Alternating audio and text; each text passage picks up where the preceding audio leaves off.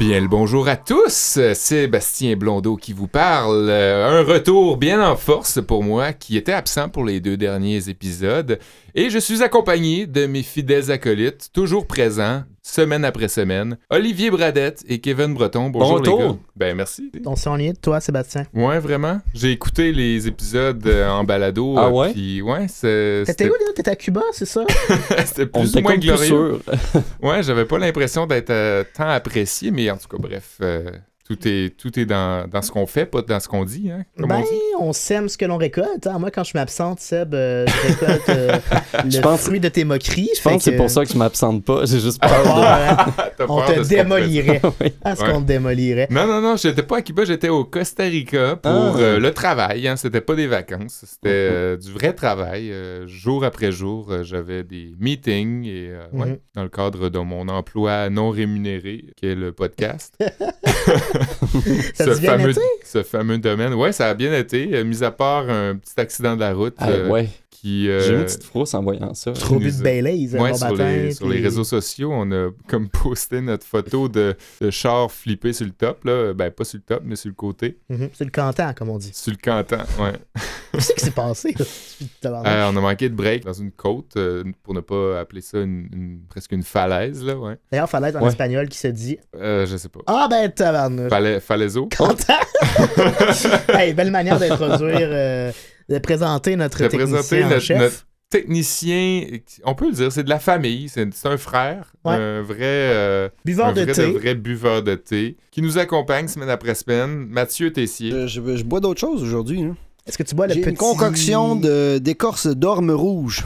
Ce- Moi, j'appelle ça de la tisane. Ouais. non pas avec euh, la texture que ça a. Notre érudit. Ah. Notre érudit, Mathieu. C'est Je pense toi, qu'on l'a. c'est toi qui as choisi notre, euh, notre sujet de la semaine, Seb, cette Sérieux? semaine. Ah Ben ouais? oui, c'est toi qui avais proposé ça, le fantôme. Hey, sérieux, je me souviens pas. ben, mais- si oui, c'est un fantôme qui l'a prêt, parce que moi, c'est pas moi qui... mais je me souviens pas, mais le, le sujet m'a comme rappelé plein d'affaires. C'est bizarre à dire, là. Ouais. Mais euh, Ville Fantôme, je me suis pas souvenu que c'était moi qui avais proposé, mais je me suis souvenu de, de plein de trucs, euh, notamment euh, un film que je voulais voir depuis genre 9-10 ans, euh, qui s'appelle True Story, un film de Richard Desjardins. Ton anglais, on dit true story. Non, mais c'est Trou T-R-O-U, Ah. comme un trou. Mhm. La face. C'est vrai. Quel ça dit acteur. quoi?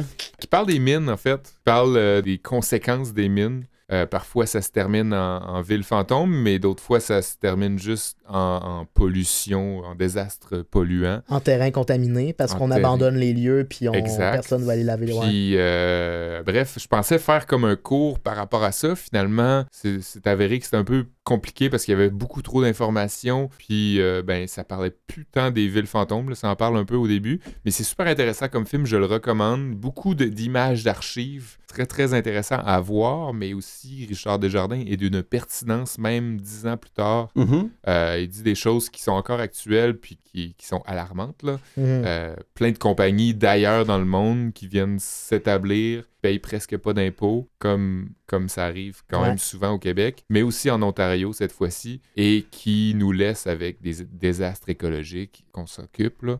Euh, des écologistes qui, ont, qui essayent de trouver des manières de récupérer, de, de réparer des pots cassés. C'est quand même assez euh, tannant. True, story, true story. True Story, qui est gratis sur Ah ouais. le site de l'ONF. Ah, ah, ah Donc, ouais. il n'y a pas de raison de ne pas l'écouter. Bonne suggestion, on pourra le mettre en lien. C'est, je le répète, c'est d'une pertinence alarmante. Hmm. Ouais. Mais sinon, euh, le sujet en tant que tel, Ville Fantôme, avait plein d'autres potentiels, donc je me suis retourné vers le cinéma pour ma part. Donc, C'est un cours de cinéma. Un cours de cinéma aujourd'hui, parce que je considère que les villes fantômes sont assez présentes, autant dans un sens que dans l'autre, dans le cinéma. Le, le- le- Cinéma d'horreur, dans le cinéma de genre, en tout cas, beaucoup. Ouais, là, Euh, ouais. Maison de tir, euh, on peut penser à Silent Hill aussi. Puis il y a mauvais détour aussi avec euh, Elisha, non pas Elisha Cuthbert, Il y a même un film qui est sorti en 2009, je pense, avec euh, le gars qui, euh, qui a fait les, les Golden Globes là, euh, pendant plusieurs Euh, années, l'anglais. Ricky là. Gervais? Ricky Gervais. Mm. Mettent en vedette Ricky Gervais qui s'appelle Ghost Town, Ville Fantôme. Ok. Ah ouais. Ouais. Mais je sais qu'il est bien inspiré, lui, par les petits villages britanniques un peu. euh, Mais en fait, c'est un film américain, c'est pas lui, et ça le met en, en scène, scène. mais c'est pas son film, ouais. Wrong Turn, le film dont je- j'imaginais Mauvais Détour. Mais ouais, effectivement, le- ça a inspiré beaucoup l'horreur, mais aussi bien d'autres styles de cinéma. Ouais. Il y a un cours de cinéma, Sébastien. qui- ouais, puis qui inspire aussi la production, je vous en dis pas plus, là, mais beaucoup de productions vont aller chercher des villes fantômes. Je vous laisse Pour là-dessus. tourner. Hmm, Mhm. Pour intéressant. Ouais, ouais. Et toi, Oli? Je parle d'une ville fantôme assez connue, Détroit, qui, Oui. euh, qui est Ma mère est née là. Ah Ouais. Ouais, ma mère est née à Détroit. Ah, ouais. ouais. Non. Ouais. As-tu son certificat de naissance? Amène-nous ça, s'il te plaît. Ouais, moi, moi, son fils, euh, je traîne son certificat de naissance sur moi. Envoie-nous ça, Michel, on va le mettre sur Facebook. Wow. Ah Euh, ouais. quand même. Ouais, c'est une ville qui est euh, vraiment. euh, qui est pas entièrement devenue fantôme. là. Il y a toujours Il y a du quand monde qui habite quelques là-bas. millions d'habitants. Mais il y a vraiment plein de quartiers qui sont décrépits puis euh, abandonnés. Euh, je vais expliquer un petit peu c'est quoi les causes qui ont mené à ça. Puis j'y pensais parce que d'où je viens au Saguenay-Lac-Saint-Jean, il y a le village de Val-Jalbert aussi qui est Ouais. rendu maintenant un village touristique, mais ça qui. avait euh, l'air de Val-Jalbert. Ouais. Ça fait, euh, ça fait plus, plus aussi mal quand on y retourne parce que ça a été, euh, ça a été revitalisé dans les années 60. C'est devenu. Merci. Je connais mes colocs. Ça a été revitalisé, mais euh, c'est quelque chose qui, qui s'est passé très rapidement. En fait, Vajalbert, ça a été fondé en 1901 quand il y a une usine de pâte à papier qui a été construite aux abords de la rivière puis de la chute Ouiachuan qui se jette après dans le lac Saint-Jean. Le village était très prospère puis moderne. Il y avait l'aqueduc, l'électricité, les égouts. C'était quand même rare pour un village du lac à cette époque-là. Puis il y a eu une crise, bon, la crise des années 20 qui a amené une grande diminution de la demande de pâte à papier. Puis à son apogée en 1926, il y avait 950 personnes qui habitaient dans le village de Val-Jalbert. Puis vu que les affaires allaient pas tellement bien, ben, il y a plusieurs habitants qui ont choisi de partir rapidement pendant que les rumeurs de fermeture complète du village s'intensifiaient aussi. Si bien qu'en 1930, il restait juste 50 personnes à Val-Jalbert, 29 ans après sa fondation. Ça a été vraiment un coup de vent, ce, ce village-là, mais en même temps, ça a amené beaucoup de modernité au lac Saint-Jean. Hmm, Mon grand-père est né là, tu vois. Ben voyons. Ben, Euh, il est pas né là, mais il a habité là pendant deux années euh, quand il était bébé. Hmm. Ben, Quand il était bébé. Ouais, ouais, c'est vrai. Moi, mes parents sont pas nés à Jackman, mais Jackman, qui est une petite ville aux États-Unis, au Maine, c'est comme le premier. Hugh village- Jackman? Non, Jackman, la ville du Maine. déjà allé à Jackman. Ben, comme si t'es à Saint-Georges-de-Beauce puis tu t'en vas au Maine, t'as comme pas le sûr, choix de ouais. passer par là. Tu vas jouer au mini-pot à à, Jackman. illégal parce que les douanes sont là, tu sais.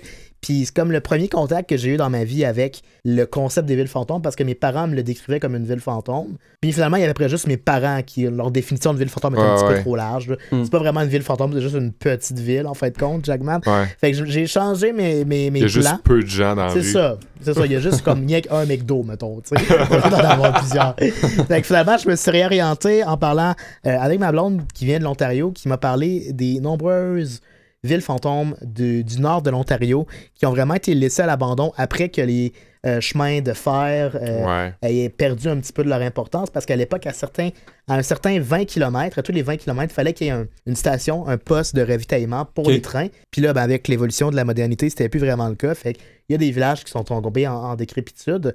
Euh, puis j'ai plusieurs exemples, puis des petits faits historiques. Fait que ce sera un genre de cours de géographie sur le nord de l'Ontario Oh, wow. que je vais vous offrir aujourd'hui en récup. Cool. On est prêt pour euh, une journée de cours, je pense? Ouais. Sur les villes fantômes? On commence ça avec mon cours euh, d'histoire Yes. sur la ville de Détroit et son déclin. Ça ne peut que tomber sous le sens.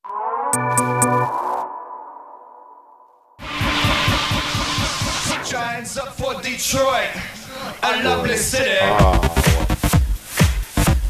Mon bal définissant.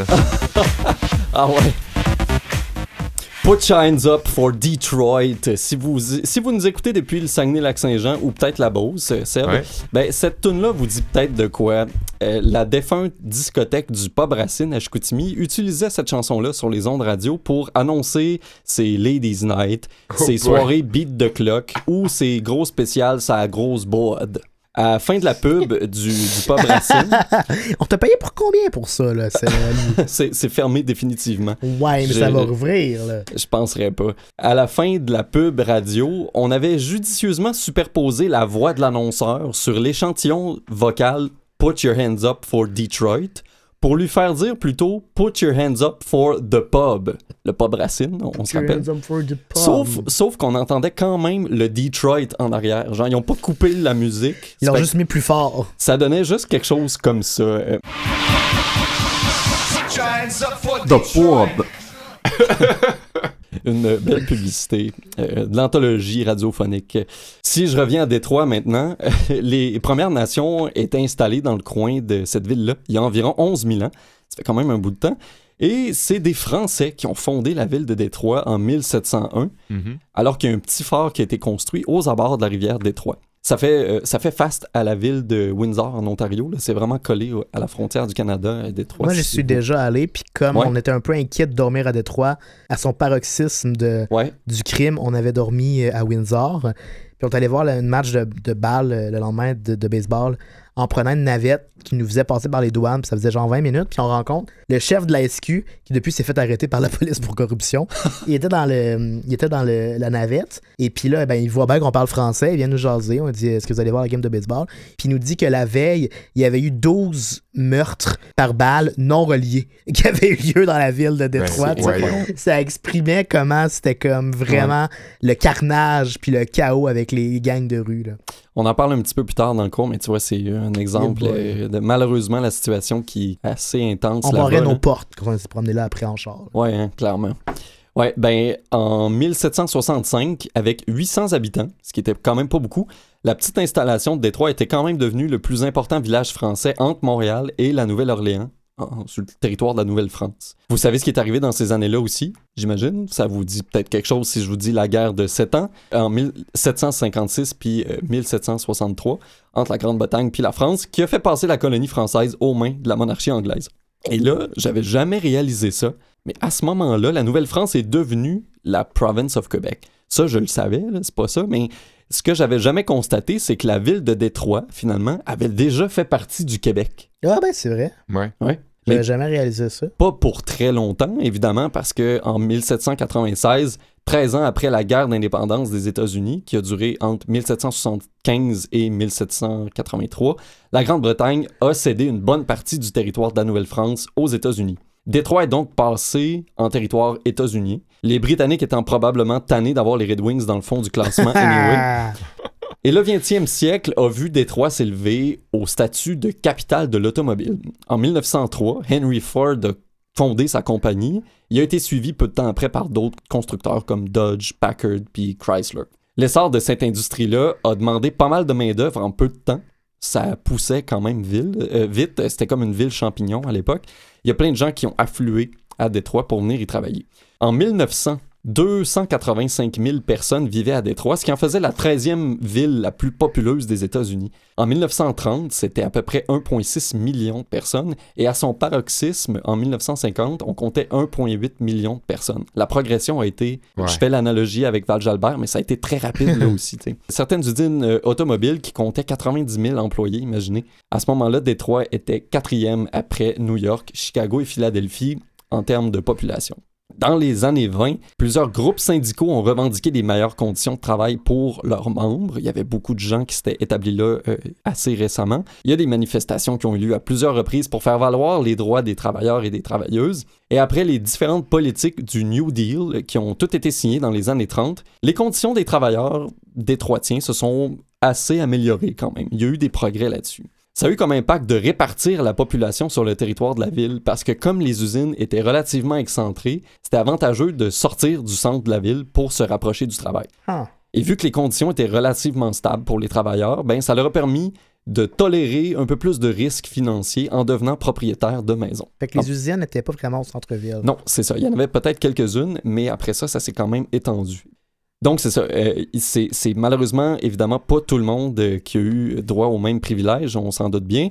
La population noire avait pas accès aussi facilement aux avantages prodigués par le New Deal, ce qui faisait qu'une grande majorité de cette population-là est plutôt demeurée au milieu de la ville, alors que tous les riches blancs ont entouré le centre de Détroit dans des quartiers plus cossus. D'ailleurs, on retrouve encore ce clash de classe sociale et cette répartition inégalitaire de la population qui est une conséquence directe de la ségrégation de l'époque. Est-ce que vous connaissez le Big Three? Ben oui, Larry Robinson, euh, comment il s'appelait l'autre, Guy Lapointe, Puis Serge Savard. Serge Chavard. Bon, c'est pas de ce Big Tree-là que je parle, Ah, Kev, mais je savais que t'aurais la référence. Quoique ça y ressemble quand même, là. General Motors, GM, Ouais. Ford et Chrysler avaient le don, comme le Big Tree qu'on connaît ici à Montréal, d'écraser toute la compétition sur leur chemin et de dominer leur territoire. Yeah! Entre, euh, c'est entre 1945 puis 1953, les, les trois constructeurs ont installé 25 nouvelles usines à l'extérieur du centre de Détroit. Et c'était entre autres pour atténuer les effets de la syndicalisation qui était forte et du pouvoir des travailleurs, si on veut. Valait mieux avoir plusieurs petites usines, dont quelques-unes étaient en grève de temps en temps, plutôt qu'une seule usine d'importance complètement paralysée par un conflit de travail. Les années 50 ont donné un coup dur à la ville. L'industrie automobile a pris de l'expansion dans plusieurs marchés ailleurs, aux États-Unis, mais aussi au Canada puis au Mexique. Plusieurs usines de Détroit ont soudainement fermé carrément et leurs travailleurs ont progressivement quitté leur quartier. Et tous les petits commerces établis dans ces quartiers-là qui servaient aux travailleurs, qui les approvisionnaient, Et donc, ont aussi encaissé le coup. c'est surtout des habitants donc des commerces qui étaient encore une fois en périphérie de Détroit, C'est ça, beaucoup de quartiers en marge de la Mhm. ville qui ont été, euh, abandonnés. qui ont été en euh, exode ouais, euh, sur une très courte période de après temps. la fermeture des usines. Mhm.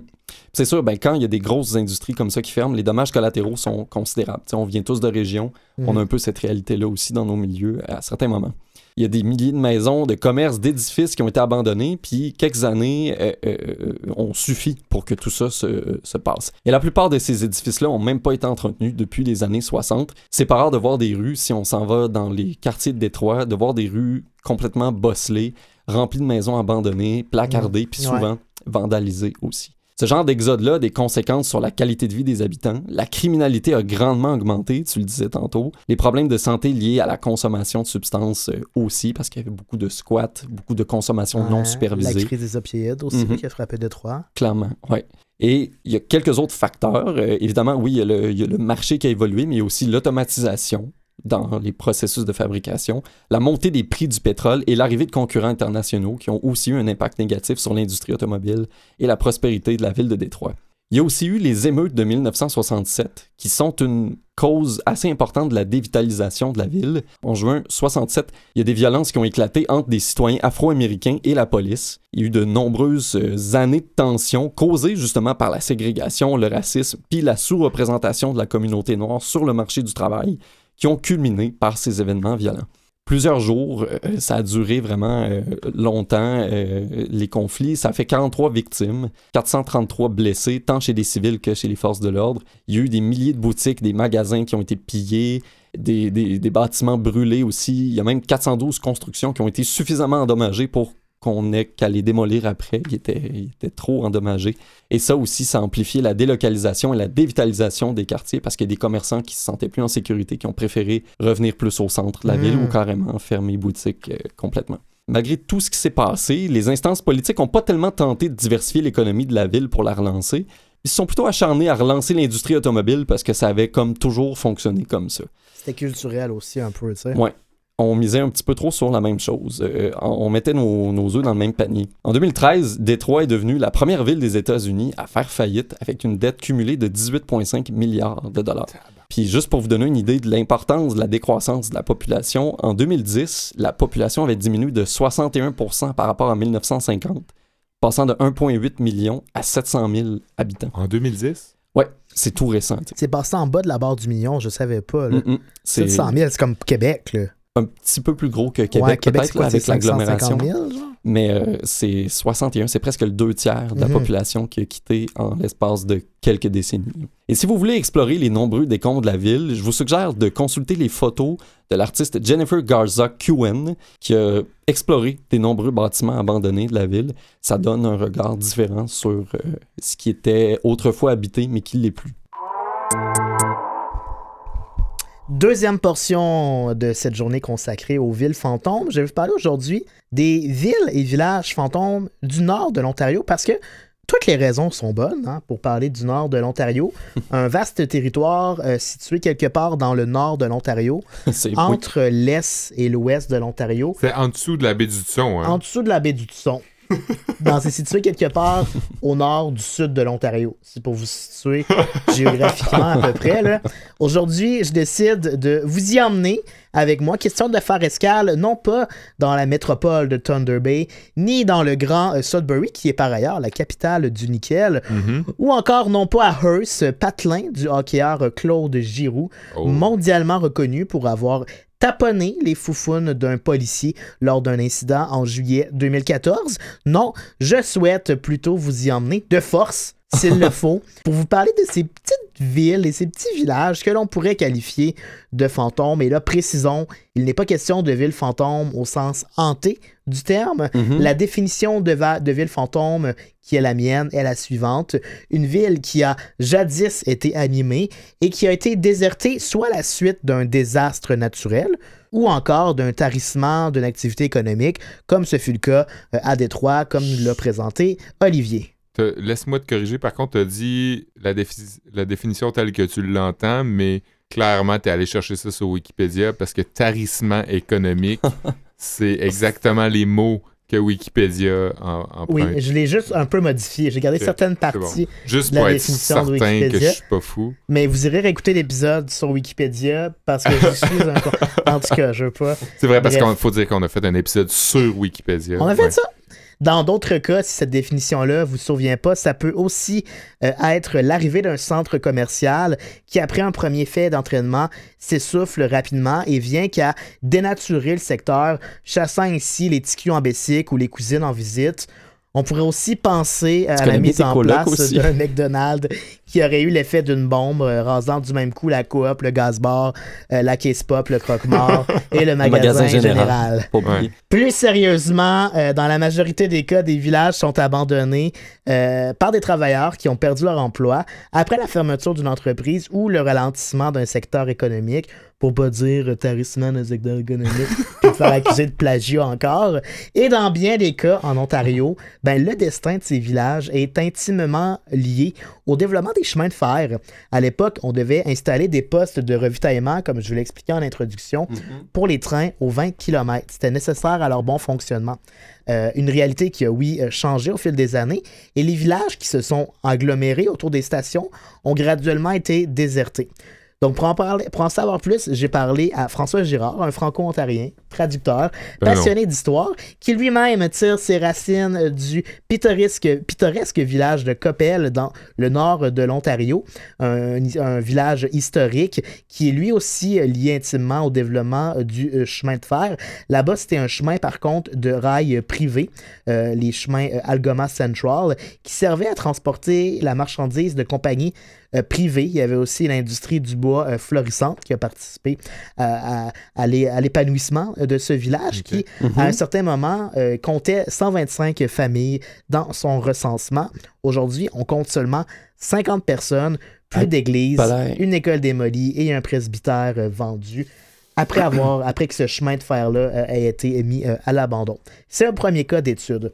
Après ça, ben, ce que je trouvais fort intéressant, euh, c'est que ce que Olivier nous disait par rapport aux tensions entre le milieu syndical et le milieu patronal qui a un peu mené au déclin de Détroit, Mhm. ben, c'est souvent ça qui se passe dans des petits villages aussi.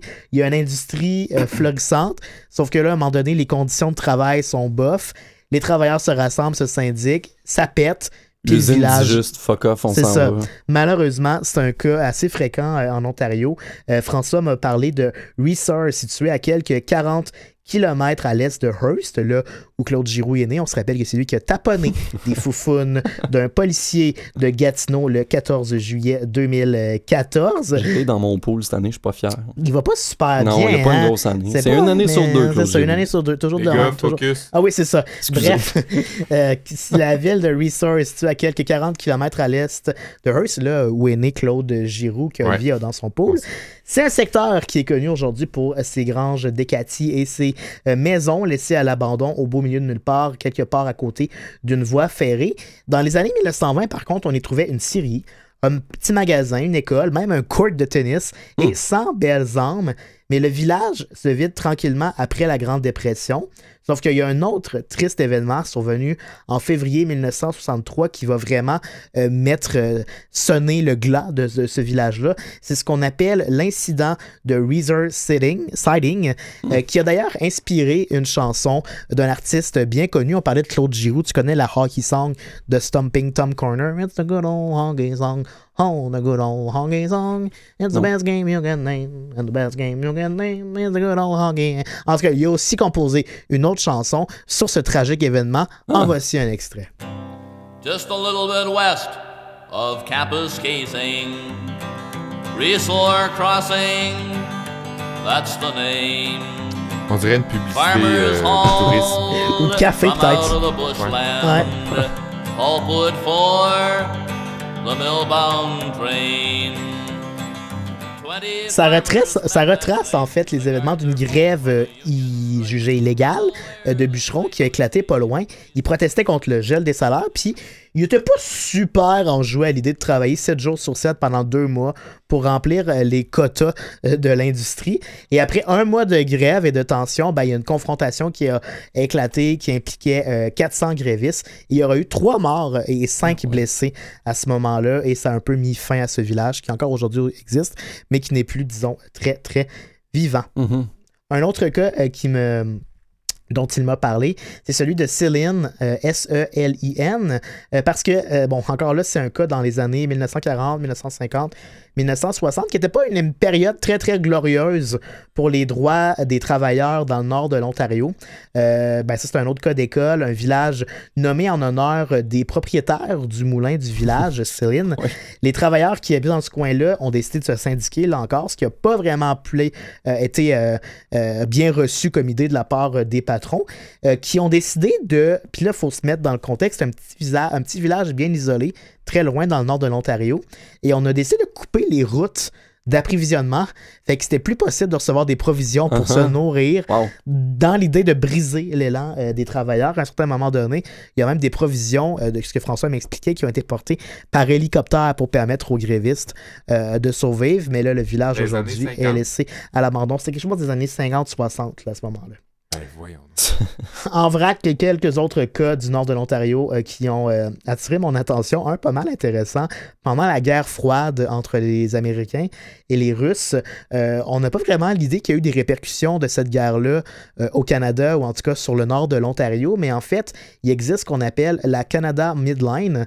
Et c'est une espèce de, de tracé dans le nord du Canada, là où on a installé des dizaines de postes de surveillance, des radars. Les Mhm. Américains ont installé ça pour pouvoir surveiller une éventuelle attaque par bombe nucléaire qui passerait donc par le nord et atterrirait au, atterrisserait au Cana- au- aux États-Unis. C'était probablement le début du NORAD, genre? Genre, c'est un petit Mhm. peu dans cette époque-là.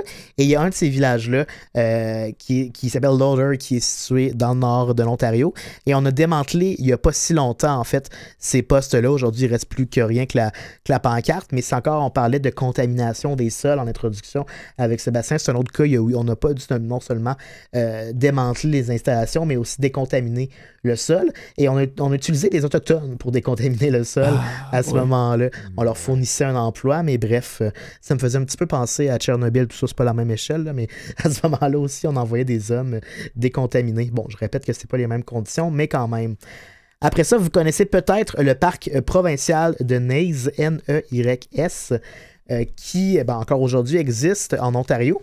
Mais à un certain moment donné, c'était un petit village là où euh, la Grande-Bretagne, après euh, la Deuxième Guerre mondiale, a envoyé des centaines de soldats nazis prisonniers parce qu'il n'y avait plus de place où les mettre en Angleterre, en Grande-Bretagne.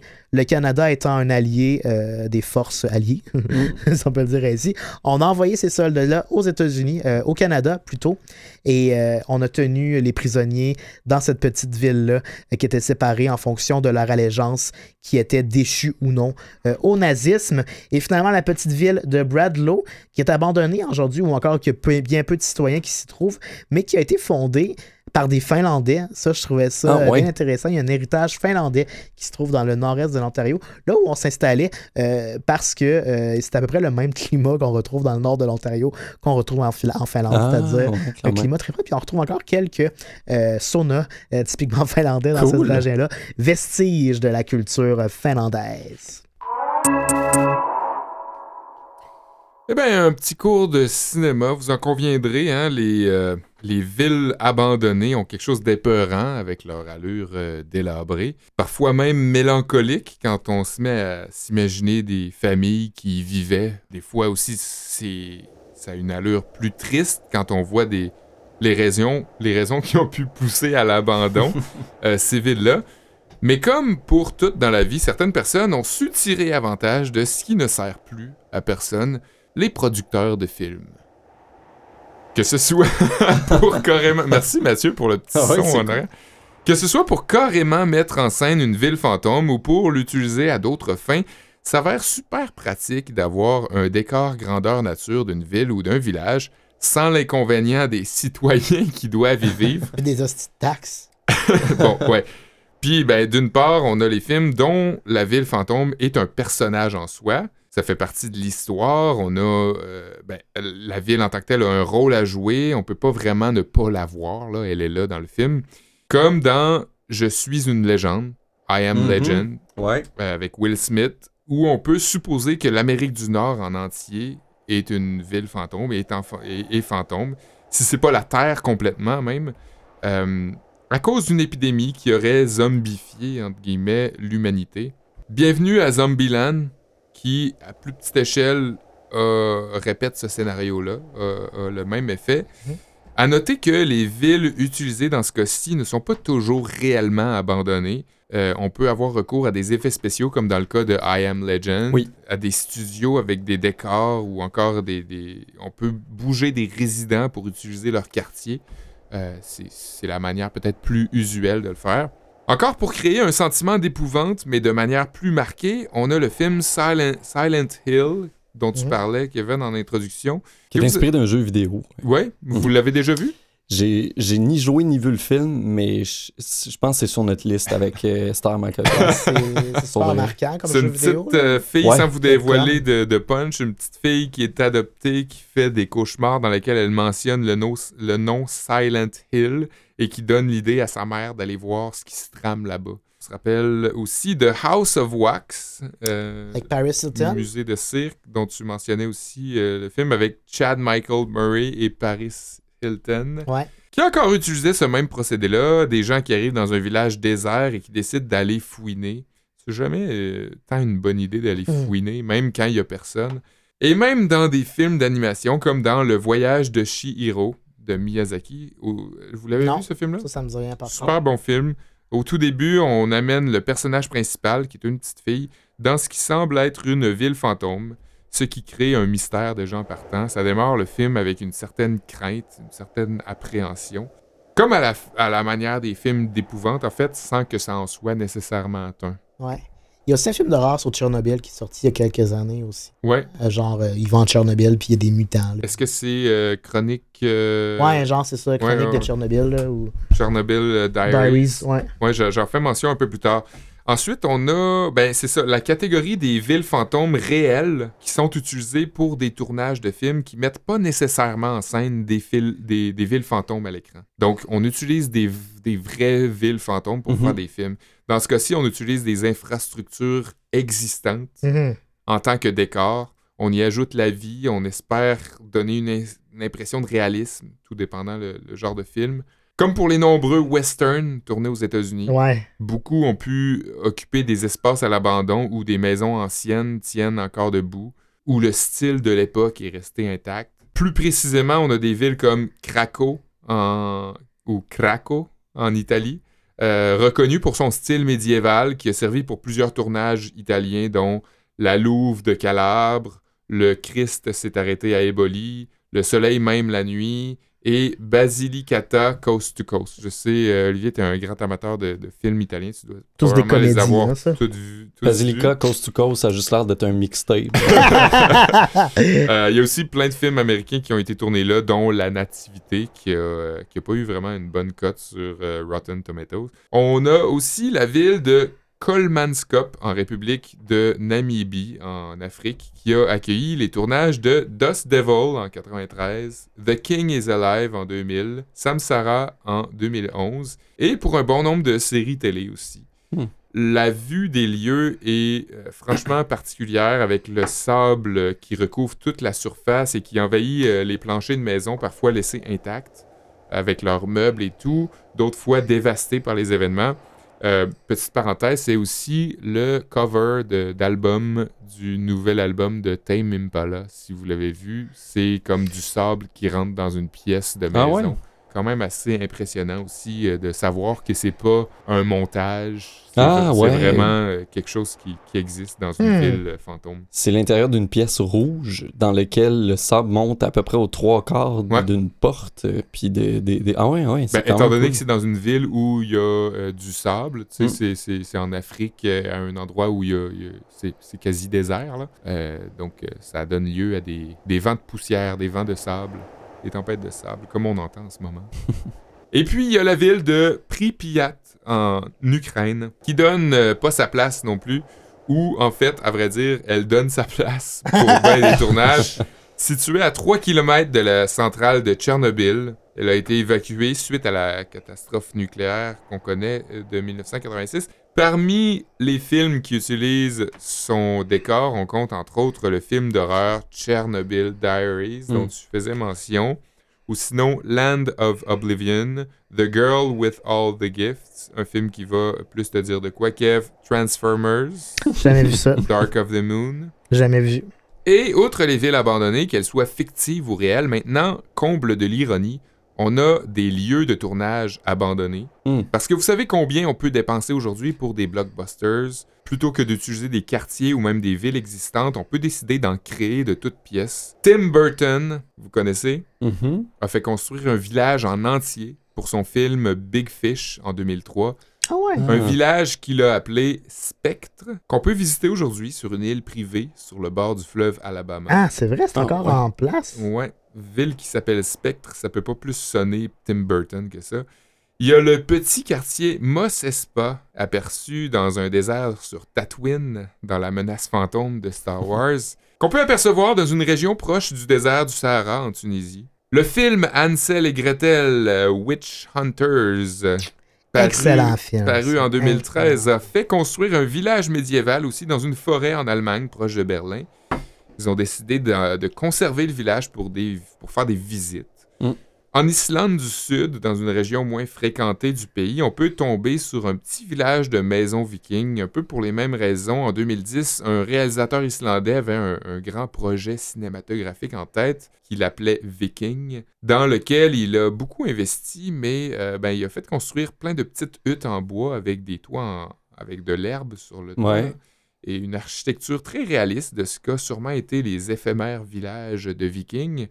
Mais il n'a jamais pu réaliser son film, donc aujourd'hui, on peut aller les visiter, euh, ces villages-là, sans nécessairement que ce soit des lieux de tournage euh, réels. Sinon, pour terminer, en Nouvelle-Zélande, à Matamata, le fameux petit village où vivaient les hobbits Oui! dans Le Seigneur des Anneaux, La comté. il est resté intact grâce aux locaux En qui fait- y vivent. Je pense qu'ils l'ont démantelé après la trilogie du Seigneur des Anneaux. Puis Ben voyons. euh, quand ils ont refait The Hobbit, la trilogie, comme Ils presque dix ans après, Ah, ouais, ils ont tout reconstruit parce que les locaux voulaient pas comme céder de leur terre pour ça. Donc ils, ils avaient tout démantelé.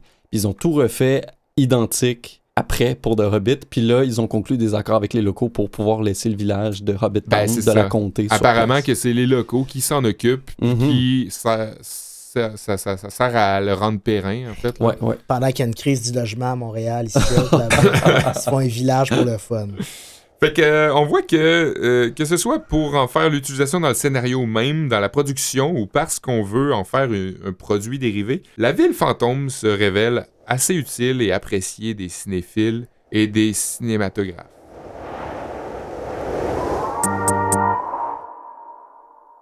Hey, c'est des bonnes suggestions de places à visiter ou de films à regarder en ayant en tête ces places-là. Je vais écouter Big Fish, moi. Ouais, moi aussi, j'aimerais ça. Big Fish, ouais, c'est sur une liste qu'on a. Ben, euh, Silent Hill, ça m'intrigue beaucoup. Pas Sachant, sûr que ça avait eu des excellentes critiques, là. je sais pas, il me semble que c'était c'était quand même bon. En Ouais. tout cas, c'est c'est inspiré d'un jeu vidéo qui était vraiment apprécié pour Ouais, mais la plupart des films qui sont inspirés d'un jeu vidéo, que tu contre pense... Resident Evil puis on- Mortal Kombat? Puis Tomb Raider, puis... Ouais. mais Silent Hill, même, tu sais, ça se jouait au PlayStation 1. Ouais. Puis c'était assez flippant pour les gens qui jouaient à l'époque. là. J'ai j'ai jamais joué, mais il y, a, il y a toujours une espèce de brouillard quand tu te promènes. Je sais pas si vous avez déjà vu des images de ça. Puis le brouillard était même pas voulu à l'origine. C'est juste que le jeu était comme trop demandant pour l- les dense. processeurs graphiques Ah ouais. de la PlayStation 1. Et pour pallier ça, les développeurs ont mis un genre de fog of war qui fait que ton champ de vision est restreint à peut-être 15 mètres devant toi. Que le ça- décor se révèle le progressivement. décor se révèle progressivement à mesure que. Fait que ça, ça met une ambiance vraiment gloomy puis Ouais. puis creepy, alors que c'était juste pour camoufler un- une lacune technique. Mais Ah. finalement, ça a donné un style très, Ouais. très singulier au jeu qui, qui en a fait sa signature, finalement. Peut-être que je vais, je vais jouer l'autre. Mais tu te rappelles, on avait été à un festival de jeux vidéo ensemble, Ouais. on avait essayé un jeu Ouais. euh, d'horreur, de survival horror, là, Oui, en, c'était en réalité Outlast. virtuelle. Outlast Ah, fuck, 2. que c'était stressant. Oui, Là aussi, on arrivait pas dans un petit toi, hein, village. Kevin? oui, je suis pas heureux. Ah, oui, je j'en suis un aussi. ouais.